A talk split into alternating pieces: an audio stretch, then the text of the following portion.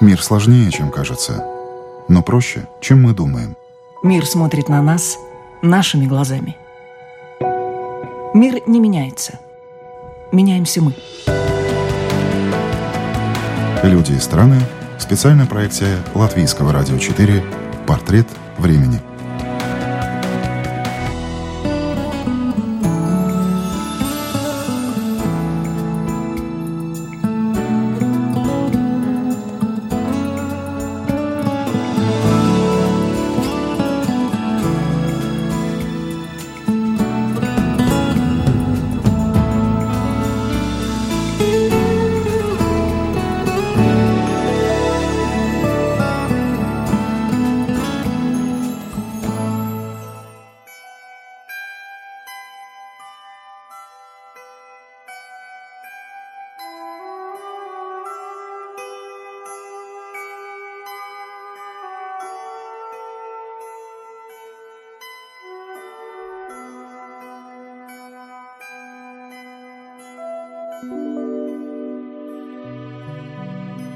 Хотиненко Владимир Иванович. Кинорежиссер, актер, сценарист, педагог. На его счету 26 фильмов, которые иногда состоят не из одной серии. Член Патриаршего Совета по культуре, Русская Православная Церковь. Член Общественного совета при Министерстве культуры Российской Федерации. А еще он себя называет человеком мистическим. Вот такой человек Владимир Хотиненко сегодня пишет портрет времени. Здравствуйте. Здравствуйте.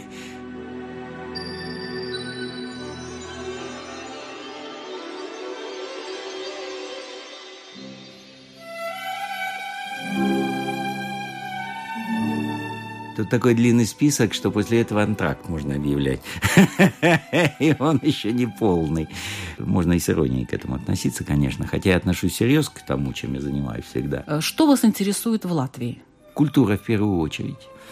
Ведь через культуру можно понять значительно больше. Культура фундаментальней, чем политические. Только Латвия переживала сколько периодов разных исторических. А вот культура – это такой перманентный носитель. Знаете, по одной песне по какой-нибудь, или по одному рассказу, или по одной повести можно узнать, а может даже больше почувствовать. Важнее, знаете, иногда почувствовать душу той страны. Это очень важный момент. Какая душа у Латвии? Душа у Латвии лирическая, безусловно, совершенно. С некоторым трагизмом, может быть, ну, учитывая перипетии всякие. Но главное, что она есть. Я ведь по первому образованию архитектор. И для меня многие страны открываются по архитектурным сооружениям. Ну, здесь очень вот много здесь вы стоите на, там, например... Здесь потрясающе. Здесь, ну, здесь много, просто, ну, как, каждая эпоха привносила что-то свое. Это красиво. Здесь фантастически красивая площадь. Домским собором, биржа. Я сейчас вам шел и просто с насаждением смотрел. Да и ваше здесь вот это здание. Это все то, что остается. То, что остается. Иногда словами ведь не все можно определить. Почему музыка, наверное, самая высокая из искусств? Потому что там не словами, там часть чувства. Если опираться на это, то мне это всегда говорит значительно больше чем что-либо. А уж если слово, то это слово, ну, литературное, стихотворное там и так далее. Почему я упираю на чувства? Почувствовать важнее иногда. Потому что часто в политике, во всем прочем, человеческие страсти превалируют. А в искусстве все-таки божественная сущность всегда важнее. Это вдохновение, это что-то вечное. От этого всегда веет чем-то непоколебимым. Потому что людям свойственно совершать ошибки, они их совершают сплошь и рядом. Вот. А то, что отмечается история человеческая, это, это память. Вот пирамиды стоят, понимаете, и все. И сфинкс там, и а Рим один. Для меня Рим – это вторая родина на самом деле. Знаете, Гёте замечательно сказал, тот, кто видел Италию, и в особенности Рим, уже более никогда не будут до конца несчастны. О, какая замечательная фраза. Да. Вот. Ну, в Риме тоже много мистики, а вы человек, как я уже говорила, мистический. В чем выражается ваша мистика? Мистика, я в данном случае не имею в виду там чертей или еще и привидений. В данном случае это за скобками остаются. Я имею в виду некое, это можно назвать волшебством жизни. Вот это невероятное явление. Вот это невероятное явление жизни. Ты время от времени оказываешься в обстоятельствах, которые точно от тебя не зависят, а тебе был подарен. Вот у меня дюжина каких-то таких событий есть, которые, ну, безусловно, мне подарены – это не означает, что ты сам должен быть пассивен и сидеть, смотреть в потолок и ждать, когда на тебя свалится чудо. Нет. Но что-то должно быть. Ты должен какие-то запахи времени чувствовать, как-то в этом участвовать. Вы понимаете, даже такой момент, как мне судьба подарила счастье работать с великим композитором Энио Мариконе, ведь иногда ты даже не представляешь. И когда я смотрел фильм с музыкой, где-то там Мариконы, пусть и в любимой Италии, где, казалось бы, никогда не пересечется. А потом судьба так свой... Я имел счастье работать с Энио Мариконе. Как я могу быть неблагодарен? Это волшебство.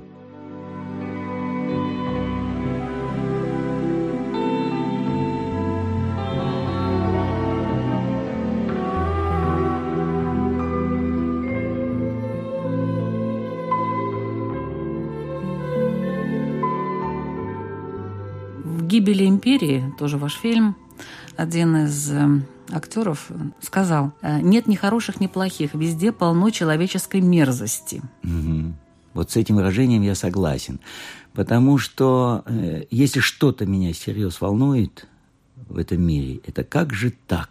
Создано столько замечательных, живописных, музыкальных, литературных, человек. Иногда смотришь и не веришь. И не веришь. Вот на собой думаешь, это же человек сделал. Это, и этот же человек отрезать там го, и этот человек творит мерзости. Ну, а дальше, опять же, по Федору Михайловичу Достоевскому, там братья Карамазовы говорится, дьявол сражается с Богом, а поле битвы сердца людей. И лучше не скажешь. И это по-настоящему меня что-то, если волнует, то волнует именно это. Вот и сегодня, ну, более-менее всегда, скажем так это человеческая роль в этом божественном замысле. Какая общем, это... она, эта человеческая роль? Она такая, ведь э, есть такое даже замечательное определение. Человек – это неудавшаяся попытка природы осознать самое себя. Но вообще, пока я считаю единственный инструмент, с помощью которого можно исследовать эту природу, это, конечно, искусство. Это, конечно же, искусство. Я вот почему я не очень люблю современное искусство, потому что оно не дает человеку смысла. Не дает человеку смысла. Искусство должно надежду какую-то давать. Вот все равно человек ведь знает, родился, умрет. Тут столько кругом несправедливости, мир не жесток и несправедлив. А искусство, и в частности музыка, как высшее из искусств, вдруг наполняет человека смыслом. Он не сформулируем. Это то, что нельзя сформулировать словами. Но человек это наполняет, и он обретает опору какую-то. А так ведь довольно абсурдно. Родился, пожил, родил, построил, умер. Ну, дерево посадил, может быть, там. Ну вот ваш мир, мир э, Владимира Хотименко, это что? Это Россия, это Европа, это весь земной шар. Вот что это? Я не до такой степени космополит. Я русский человек. И для меня, конечно же, территория, э, где родился, там и сгодился. Это, конечно, Россия. Тем более, что это поле исследования бесконечное. Ведь это, во-первых, огромная территория. Это тоже какой-то смысл. Вот в чем дело. Тоже определенно может быть батарейка. К этому по-разному можно относиться. Но это все равно э, какое-то энергетическое, опять же, возвращаясь к мистике, некое энергетическое, вот это огромное энергетическое пространство, которое во многом и влияет на характер русского человека широк русский человек, я бы сузил, писал Федор Михайлович Достоевский, понимаете? Это то, что тоже определяет характер, вот это пространство огромное. Отсюда и парадоксы в этом характере русского человека. Но все равно тут запятая и но с восклицательным знаком. Понимаете, я люблю Рим. Мы с женой очень любим Рим.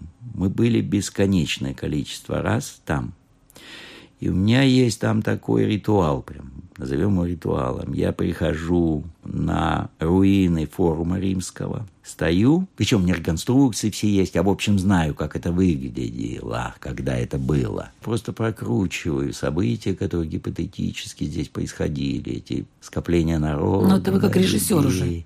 Ну, как режиссер, ну, это любой человек может позволить себе, что называется, что-нибудь вообразить. Но вполне возможно, здесь дает знать о себе природа моей профессии. Конечно же, я Рим люблю по-настоящему в разных, в разных таких его проявлениях. И еще за то, что фактически Риму, как вот образованию, как государству, удалось прожить практически историю цивилизации. Он начал, потому что все законы, пока снимал картину «Паломничество. Вечный город», я узнал замечательную деталь. Вот так довольно абстрактно звучит. Римское право, да, римские законы, закон суров, но справедлив и так далее. Там я узнал одну деталь такую. Вот всем известна история Антония Клеопатры. Антоний был враг номер один Рима. Они с Клеопатрой готовились воевать и воевали с Римом. Но Антония там оставалась жена, вообще-то говоря, и имение, вилла. И Антоний, являясь врагом номер один Рима, пишет письмо, говорит, я не хочу, чтобы моя жена проживала на моей территории. И ее в стенаниях, в слезах выселяют. И вы знаете, это на меня произвело глубокое впечатление. И это не абстрактные слова, закон. Закон и все. Но в России так больше справедливость.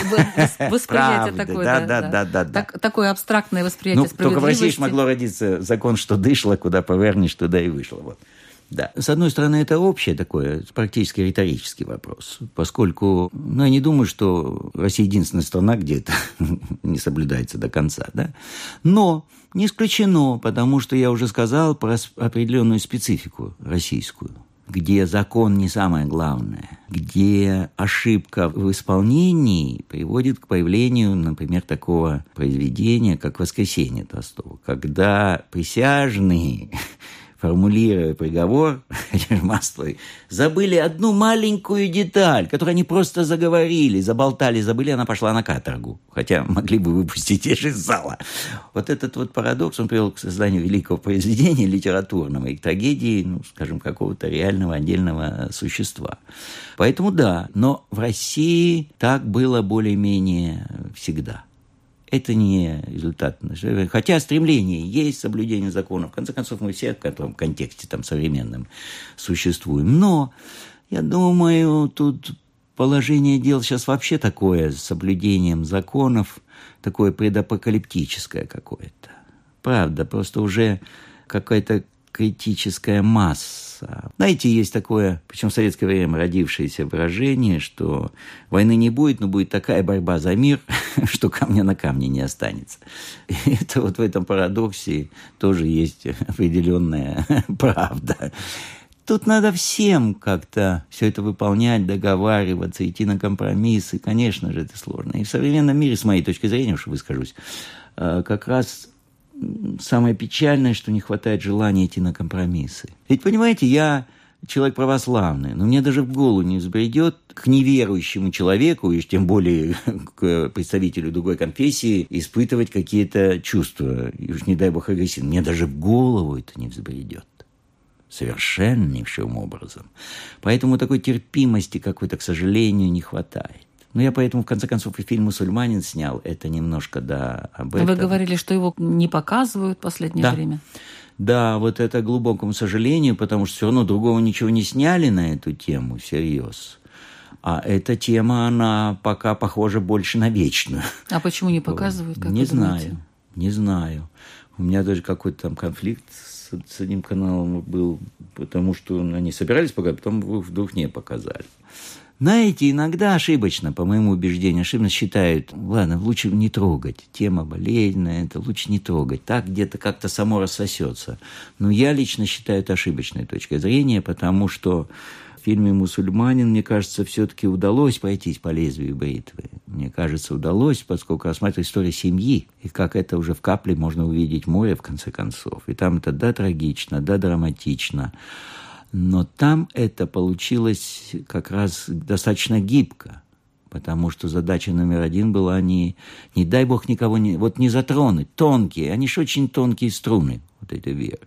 А, даже вот Женя Миронов, исполнитель главной роли, когда мы поняли, что это не сыграть, это надо немножко впустить в себя. А он все-таки православно крещенный. Мы пришли, тогда всего одна мечеть была, Равин Гануйдин как раз там был. Мы пришли, значит, просить разрешения, чтобы как-то вот он поприсутствовал. поприсутствовал. Угу.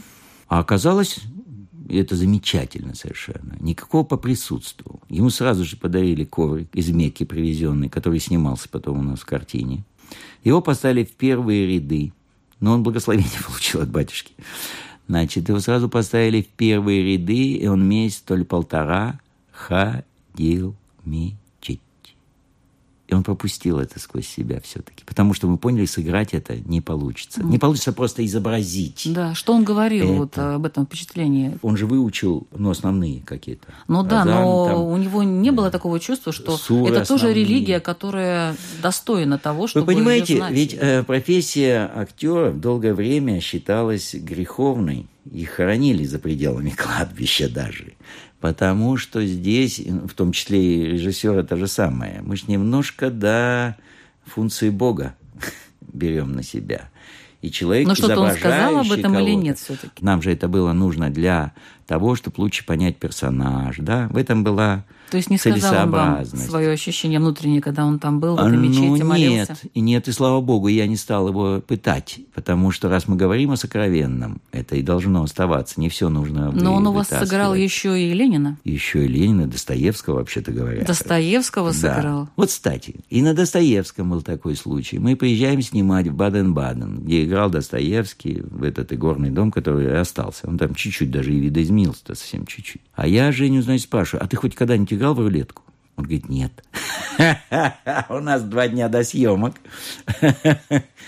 И мы в тот же вечер, Научился? а я играл, да, и, а, и как, вот тут он мне рассказывал, как ему это пригодилось. Это тоже нужно было через себя пропустить. Вот этот, когда шарик болтается, и вот он судьба, это ж судьба болтается, это не просто шарик.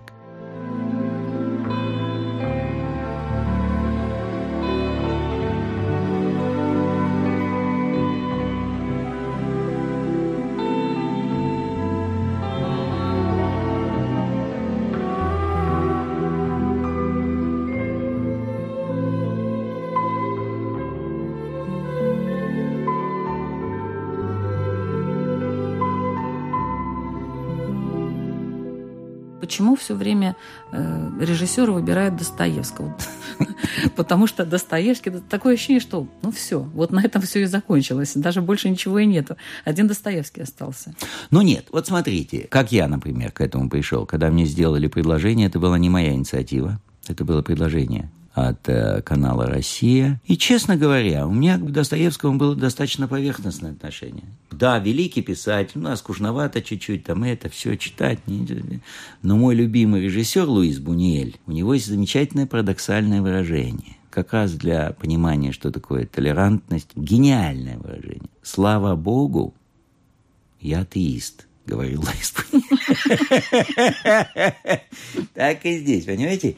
И я, слава Богу, и я нырнул, и я научился. Я открыл для себя Достоевского. Я научился его читать. Я даже прочитал то, что не читал. Я научился понимать стиль Достоевского. Я научился понимать юмор Достоевского. И теперь для меня он писатель номер один. Это вопрос моих личных Для кого-то Тургенев и слава богу. А для того Кавка и слава богу. Ну, для России он до сих пор актуален? Безусловно. Безусловно. Просто... Но это же грустно, а, нет? Нет. Нет, Нет? у Достоевского как раз. Вот я студентам привожу его в пример. Потому что только Федор Михайлович мог, докопавшись со своим вот талантом и характером, докопавшись до глубины мерзости человеческой, показать как можно вот так вот своего героя провести через это убийство чудовищное, причем через сопротивление, никакого там покаяния, признания его, все, и довести до того уже, когда свет там забрежет. На самом деле, почему э, для русского человека нужно обязательно до самой мерзости дойти, и потом только вот он увидит где-то свет в конце тоннеля? Ну, не всякому, во-первых. Все-таки в русской поэзии много чего встречается. Есть и Пушкин. Ну, ему у не него надо тоже было находят, доходить. у него тоже Но находят что-то такое. Это природа, это природа, потому что ведь мы достаточно хорошо знаем, как натренировать тело, как привести в порядок тело. Гири, бег, фитнес и так далее и тому подобное. И вроде с телом все будет более-менее хорошо. А как тренировать духовные мышцы, мы не знаем. Но мы твердо знаем, для того, чтобы все-таки даже тело привести в порядок, надо поработать, попотеть, и бывает тяжело. Так и здесь. Для того, чтобы воспитать вот эту душу. Во всяком случае, это русская традиция. У кого-то найдется другая. У инков и ацтеков какая-то другая была традиция. У греков другая. Это все пути. Ну, идет. Мысль сказать, хотят- что единственный правильный путь – это русский путь. Вот я ни разу этого не говорил. И главное, что никогда даже мне в голову не придет это заявить. Но у каждого есть путь. Вы понимаете, вот есть определенные законы, кроме всего, природы. Вот этой все организации мира где у каждого есть какой-то свой ареал. И у человека, и у животных. Я почему в «Бесах» даже ввел, это не было у Федора Михайловича, когда он крыло бабочки разглядывает, Ставрогин. Одно крыло бабочки, вот это невероятное, просто крыло бабочки. А если говорить о разнообразии природном всем, это тоже не подается. Как это? Как это возникло все? И если немножечко с детства это прививать, вот тут вам и будет и толерант, причем природная, не названная какая-то. Знаете, к этому надо относиться хорошо. А это вырастет. Это дерево вырастет само собой. И тогда будет вам и толерантность, и понимание другого человека, и сложность, и главное, понимание той э, великой гармонии мира, когда в этом терпении, понимании, взаимодействии есть суть. Люди, опять-таки, ваши слова, я, может быть, их немножко перефразирую, э, сейчас не хотят трудиться над своей душой, большей частью, и поэтому они легко подвержены зомбированию. И есть э, очевидные манипуляторы, которые очевидно манипулируют этими людьми, и люди, тем не менее, идут на поводу этих манипуляторов. Это действительно, с буквальной точностью, это мои слова, во всяком случае, это смысл того о чем я говорил, это, к сожалению, действительно так. Но я тут тоже, может быть, немножко преувеличиваю, а может быть, так было всегда. Вот смотрите, опять же, обращаясь к Риму. Я думал, хлеба и зрелище – это такое, ну, общее выражение. А оказывается, нет. В Риме это закон. Это закон манипулирования массами. Массе нужно было, поэтому гладиаторские бои, театр и бесплатная раздача хлеба. Все римским гражданам. Потому что понимали достаточно определенно, что, конечно же, это мы сидим, умничаем у микрофона, мы образованные, но не все так. И не у всех людей, и вот это самое роковое, есть смыслы. Кто-то от этой бессмыслицы пьет, кто-то там и так далее. То не у всех есть какие-то идеалы, которые, ну, мы вот с вами сидим, ну, и, наверное, считаем, что у нас они есть. Нормально, слава богу, живем. Но это далеко не у всех есть. И это есть уже толпа. А толпой Всегда надо было манипулировать. А Гитлер как манипулировал толпой. На это ж страшно смотреть. Думаешь, подождите, это ж вроде все очевидно. Этот шут Гороховый стоит, он же смеш... вроде сме... А это все было. И вот это в одном порыве. Это ж все было. И обожание Сталина. Это ж было. Здесь, я думаю, все равно есть какие-то, ну, общие закономерности. Понимаете, вот думаю, здесь есть какая-то природа такая человеческая. Это неудачная попытка природы осознать самой себя. Но это такой длительный эксперимент. Надеюсь, он не закончится трагически. Хотя, как говорят, потопов даже было несколько. Ведь потопы не просто так, а наказание, вообще-то говоря. Вот, понимаете, если бы с молодых ногтей учить именно чему-то, пониманию мироустройства, потихонечку, спокойно, на уровне сказок, там чего-то, то, наверное, был бы шанс лучшего мироустройства.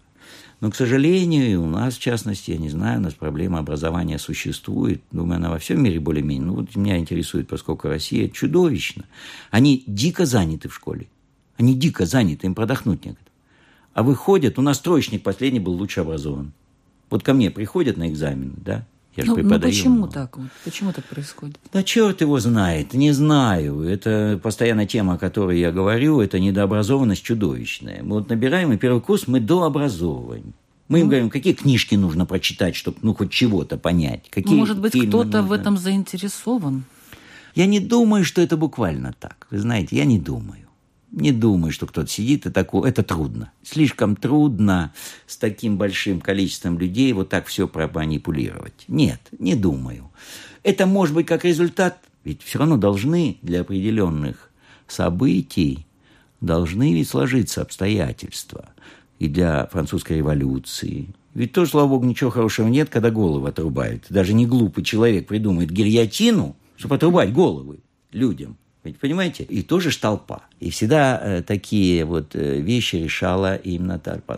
Вопрос другой. У нас есть у одного русского философа Гумилева, да, с которым мне посчастливилось быть даже чуть-чуть знакомым, теория пассионарности. Вот она много-много объясняет. Она не очень популярна, к сожалению. Вот ее надо бы преподавать. Для меня, например, вот эти исторические глобальные процессы, они объясняются для меня лично, еще раз подчеркиваю, исключительно только теорией Гумилева. И когда я про Ленина сейчас снимал и про события октября, для меня ориентир был это, конечно, гумилевская теория пассионарности. Во-первых, что такое пассионарий? Что двигает история часть пассионарий? Это человек, одержимый идеей. Для него ничего не существует, кроме некой идеи, которой он одержим. Это причем никакое не сумасшествие. Причем пассионарий – это может быть и умный человек, и не очень умный. У Гумилева об этом специально. Плюс очень важный момент. Когда он осуществляет эту идею, для него принципы морали и нравственности не имеют значения потому что главная цель – это осуществление этой идеи. Но он даже так привел пример, что вот если земной шар представить, он как бы лучами откуда-то идущими исхлестан, где возникали движения, пассионарное движение. Нужен пассионарный климат для того, чтобы осуществить. В малюсенькой Македонии появляется Александр Македонский, который ярчайший пример пассионарности. И начинается мощный процесс. И вот там, где по Гумилеву луч, поскольку шарик он круглый, угасает, не попадает – угасает это движение. И умирает Александр Македонский. Но для меня здесь ведь ключевое, что для осуществления вот этой идеи не имеют особого значения вопросы нравственности, морали вообще, вот те самые общечеловеческие ценности. И это такой ключевой момент. То есть ни из чего возникает? Практически да. Из ничего, опять же, условно. Да? Ведь когда ученые рассуждают о теории взрыва, как зарождении цивилизации, у меня напрашивается всего один вопрос. А до этого, что было. Больше ничего у меня нет. Все верю, теория большого взрыва, все очень хорошо. А до этого что? вот. Ничего ведь это не ответ, понимаете? И вот это вечный... До сих пор мы ищем ответы на вопросы. да, да. Но, понимаете, наверное, вообще в конечном счете, человек ведь один отвечает за все. Да, мы ответственны, мы должны по возможности, что имеем, возможность изменять, изменять. Я имею возможность воспитывать правильно детей. Я это должен честно делать. Я имею возможность снимать фильмы, которые могут быть важны, полезны, целесообразны. Я это должен делать. Но я не все могу. Я не политик, я не возглавляю никакое государство. И вот на этом месте каждый должен просто делать свое дело, потому что отвечать он будет один потом. Отвечать, ну, не за весь же мир. Да. Вопрос другой. Если бы каждый вот это чувство в себя впускал, то и мироустройство, я же говорю, было другое. Потому что мы, с одной стороны, отвечаем за весь мир, а с другой, ну, это вопрос нравственности. Просто некого закона, некой вот той мистической энергетики, которая потом сливается. Ну, я в это верю. Если кто-то не верит, не надо. Я в данном случае даже не говорю как человек религиозный, потому что вообще-то Эйнштейн был верующим человеком, Бор был верующим человеком. Понимаете? Тем не менее, такие законы, да? Да. Вот. Это тоже не, неспроста, потому что они понимали, что а до что было. И, и ведь э, это же все зачастую вопрос терминов. А, а по существу, не знаю, вот у меня в Попе есть очень хорошая притча. Когда один святой, там рассказывает, то священник, он когда подумал, что он достиг уже совершенства определенного своей святости, и ему был голос, говорит, пойди в такой-то, такой-то город, там живут две сестры, они святить. Он пошел. Две сестры. И он спрашивает, а что у вас такого? А, да не знаем мы ничего, мы ничего такого, вот просто вот работаем замужем за двумя вот братьями, просто работаем, молимся и все, больше ничего не делаем. Вот. Понимаете, в этой простоте тоже есть истина. Это же евангельский рассказ, это же это предание евангельское. И в этом это не означает, что только Понимаете, мы же уже до создания Вселенной с вами уже договорились. Здесь важно самому человеку относиться к себе ответственно. Самому ты и есть космос.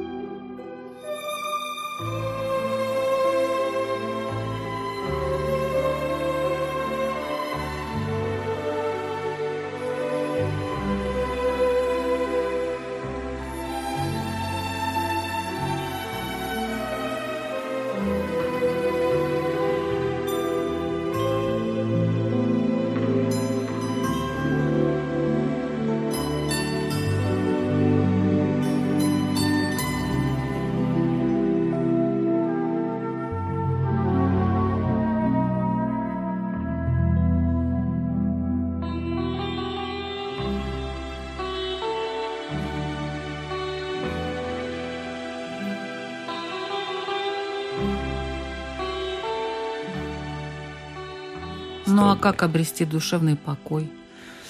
Тут ведь две точки зрения на это. Я, когда людям что-то желаю, там, день рождения, желаю, значит, радости и душевного покоя. Некоторые это не понятно. Они думают, душевный покой – это равнодушие. Это далеко не так. Во-первых, душевный покой имеет счастье обрести исключительно малое количество людей. Затворники, пустынники. Вот они через муки, через испытания, Которые наверное, ушли от общества, у- да, совсем да, обретали его. А вообще это очень... Ну, мы желаем все равно, потому что, правда, вот это смятение, которое вот особенно сегодня прям разлито в мире, оно, конечно, смущает человека, но, с другой стороны, его же и воспитывает, и тренирует. Вот такой парадокс. Ну а кто победит, добро или зло? Как вы думаете? Ну, понимаете, что я не отвечу, это будет глупо. Тут ведь что? Я не боюсь, вот в чем дело. Я не боюсь, я робею. Когда-то давным-давно я встретил замечательное такое одного монаха, это записано где-то в каких-то преданиях, спросили, боится ли он смерти. Он подумал, сказал, не боюсь, робею. Вот так и я не боюсь, но робею. Но... Боитесь ответственности сказать, что победит зло или победит добро, и в результате... Нет, я думаю, зло не победит, а, не не может победить. Оно условно может победить, как э, зло побеждает во всякой войне. Мы бы с вами сейчас поругались, победил бы зло в этот момент. Это была победа бы зла. Если мы с вами тут Ругаться разругались. не надо, Да. да? Это главное. Главное, вы знаете, на самом деле иногда в простых, таких простых вещах суть. Ведь, понимаете, уже иронии подвержена, конечно, эта фраза, опять же, того же нелюбимого вами Достоевского. Я спокойно, кстати, к этому отношусь. Вы можете спокойно мне сказать, я не люблю Достоевского. И что? И ничего. А, Толерантность, однако. Да. Нет, а тут не вопрос. Вы знаете, вот здесь даже от меня не требуется никаких усилий совершенно. Это просто вы так думаете, все. Ну, Это ваше... Вы, вот. на- вы имеете право абсолютное. Причем спросили меня там 10 лет назад, 15. Я, может быть, то же самое бы сказал. Вот в чем дело. Не исключено, люблю, не люблю. Он сказал, да так, ну, не знаю, больше Чехова люблю, Бунина. Точно сказал бы, Бунина люблю больше. Просто А что сказал нелюбимый мной Достоевский? Вы сейчас вот остановились на этом. выражение, которое известно всем, красота спасет мир. Оно подвергается иронии сейчас. Но по существу оно очень правильное, если вкладывать это. Вот вы знаете, у меня серия про апостола Павла. И это любой может найти, кликнуть в интернете, даже рекомендовал бы. Вот кликнуть в интернете, послание коринфянам. По-моему, первом послании коринфянам оно заканчивается его о любви. Лучших слов никто никогда не говорил. О многозначности. Это не о любви, он, она, он, он. Это, это вообще о смысле, что такое любовь. Лучших, самых, более красивых слов я никогда не слышал. И вот Володя Машков их очень хорошо сказал. И я даже время от времени рекомендую. Говорю, Вы напишите себе их. Вот так утро начинать. Вы знаете, мы чистим же зубы, да? Уже просто не, ну, нет такого человека, который с утра бы, ну, совсем уж какой-то. А это то же самое. Вот взять, прочитать вот это вот кусочек из послания Коринфянам апостола Павла о любви. Так, почистить сознание, душу. Мне все время хочется у вас спросить, задать вам такой вопрос.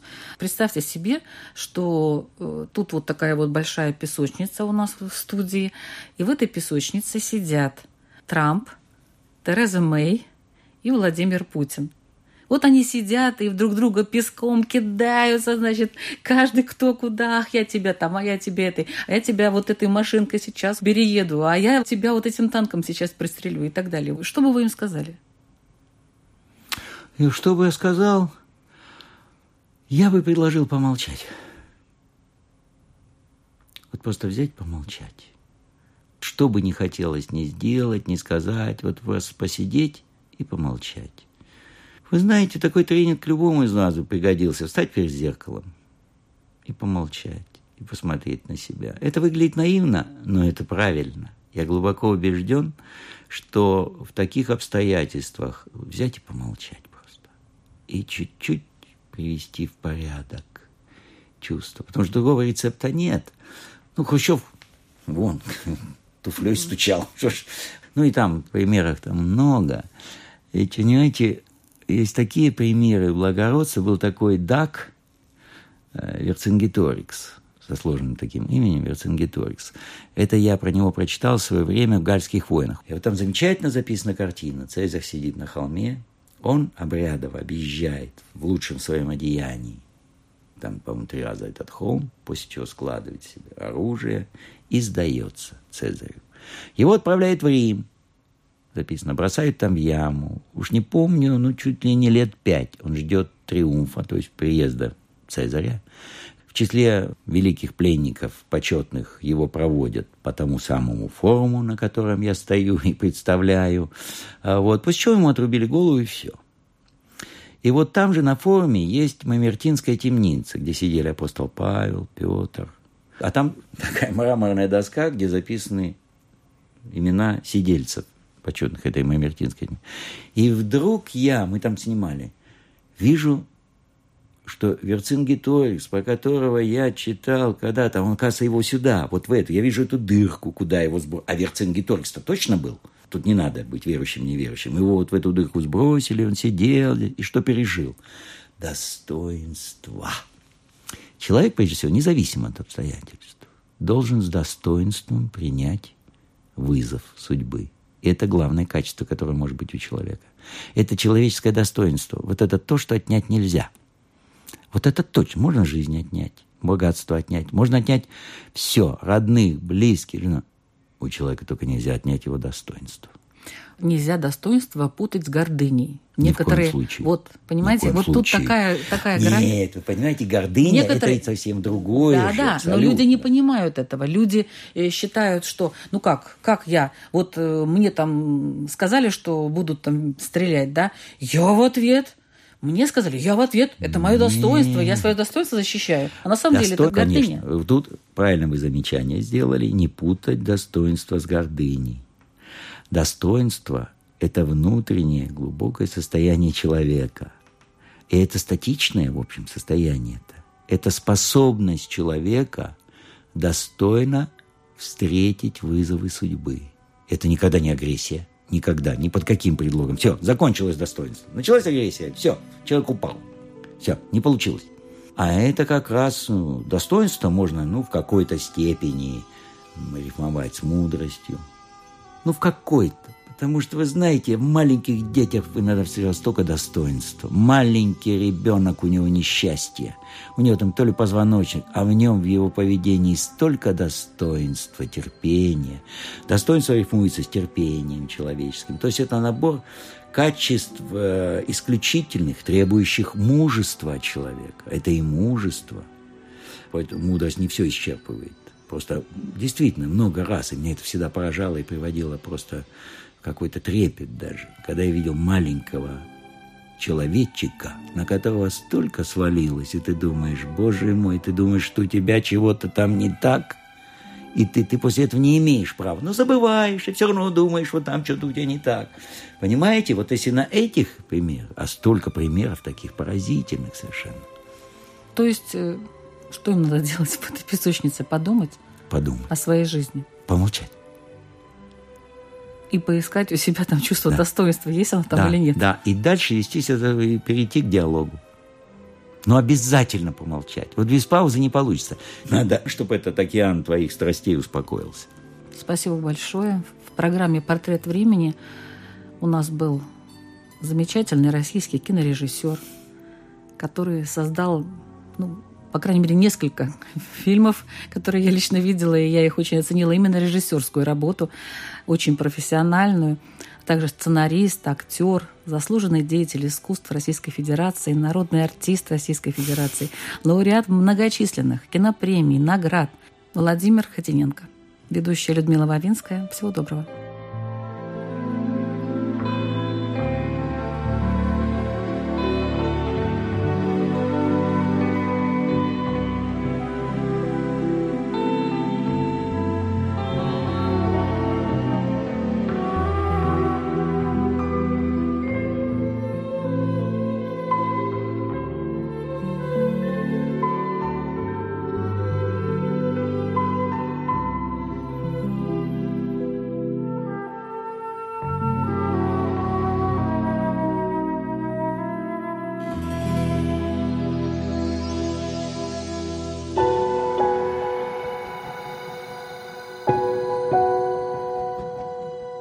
И страны.